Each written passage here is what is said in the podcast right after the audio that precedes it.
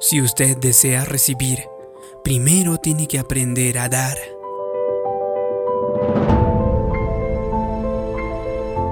Usted debería de comenzar a hacer esto en su casa. Está bien servir a las personas en público, pero no se olvide de servir a su propia familia. Los esposos deberían servir a sus esposas. Cariño, voy a la cocina, ¿puedo traerte algo? Déjame ir a llenar el tanque de gasolina de tu auto para que no tengas que hacerlo mañana. Yo ayudaré a los niños con sus deberes. Tú tómate un descanso. Sea una bendición para su cónyuge. Si todos tuviéramos esa actitud de siervos hacia nuestro cónyuge, más matrimonios se mantendrían unidos y conozco hombres que esperan que sus esposas hagan todo por ellos. No les voy a servir, ella debe servirme a mí. Cocinar, limpiar, hacerme la cena y asegurarse de que mi ropa esté lavada. También mantener la casa en orden. Eso no es una esposa, es una sirvienta. Si eso es lo que quiere, contrate a alguien. Si usted quiere que ella sea una esposa realmente feliz, si quiere una amiga, un amante y alguien que haga que su vida sea grandiosa, entonces usted debe estar dispuesto a servirla. Llévele el desayuno a la cama, recoja su ropa sucia, sin esperar que ella lo haga.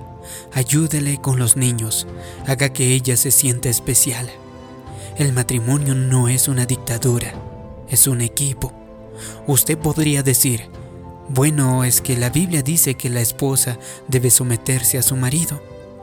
Sí, pero también dice que el marido debe amar a su esposa como Cristo amó a la iglesia.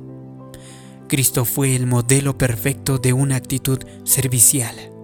Él tenía todo el poder del mundo. Fue el hombre más influyente que haya existido y aún así, Él se inclinó y lavó los pies de sus discípulos.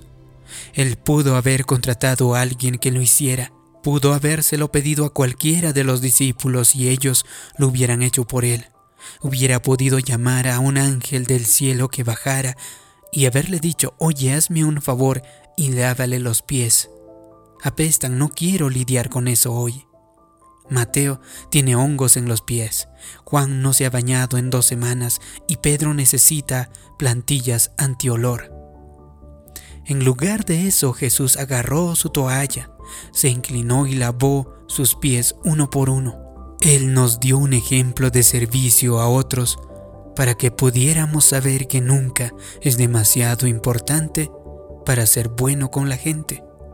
Nunca se es demasiado exitoso. Nunca se está en una posición tan alta como para no poder inclinarse y servir a otro. Cuanto más andemos en humildad y cuanto más deseemos servir a los demás, más alto puede llevarnos Dios. Si usted está casado, intente servir más a su cónyuge y verá que su matrimonio llegará a un nuevo nivel de gozo. Escuché acerca de un hombre que presumía de que era el cabeza de su hogar y que él manejaba todo. En ese momento su esposa se acercó y le dijo, Sí, manejo la aspiradora y el lavavajillas y el cortacésped. Mi esposa y yo hicimos un acuerdo cuando nos casamos.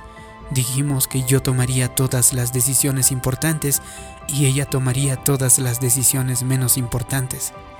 Es gracioso, pero en 27 años no ha habido ninguna decisión importante. Mi esposa dice que yo soy el cabeza de hogar, pero ella es el cuello que gira la cabeza. Busque personas a las que pueda bendecir. Permítame preguntarle, ¿a quién está sirviendo el día de hoy? ¿Con quién está haciendo bueno? ¿A quién está exaltando? Esté atento para ver a qué personas puede bendecir. Dios pone personas en nuestras vidas a propósito para que les alegremos el día. Usted debería levantarse cada mañana y decir, Dios, muéstrame mi tarea para hoy. Ayúdame a ser sensible a la necesidad de quienes me rodean. Ayudar a los menos afortunados es lo más cercano al corazón de Dios. Jesús dijo, De cierto os digo que en cuanto lo estén haciendo para uno de estos mis hermanos más pequeños, a mí me lo están haciendo. Recuerde esto, cuando usted hace lo que Dios pide, usted será alimentado, será renovado, fortalecido y sus energías serán renovadas. Busque formas en que puede ser bueno con la gente. Si desarrolla un estilo de vida basado en servir a otros, Dios promete que usted será grande en el reino. Yo creo y declaro entonces que porque usted es un dador, recibirá su recompensa usted recibirá sanidad, fuerza, oportunidades, ascensos y avances. Tendrá una energía renovada cada día, porque usted llegará a nuevos niveles de la bondad de Dios y se convertirá en la persona que Dios le ha creado para ser. Si te ha gustado este vídeo y crees que puede ayudar a otras personas, haz clic en me gusta, compártelo y también suscríbete en este canal. Como siempre te pido que me dejes abajo en los comentarios la siguiente declaración. Yo me convierto en una persona que da a los demás. Así podré saber que te ha gustado este vídeo, que te ha ayudado. Gracias por tu comentario. Gracias por suscribirte. Mi nombre es David Yugra. Nos vemos en un próximo vídeo de motivación para el alma. Hasta pronto.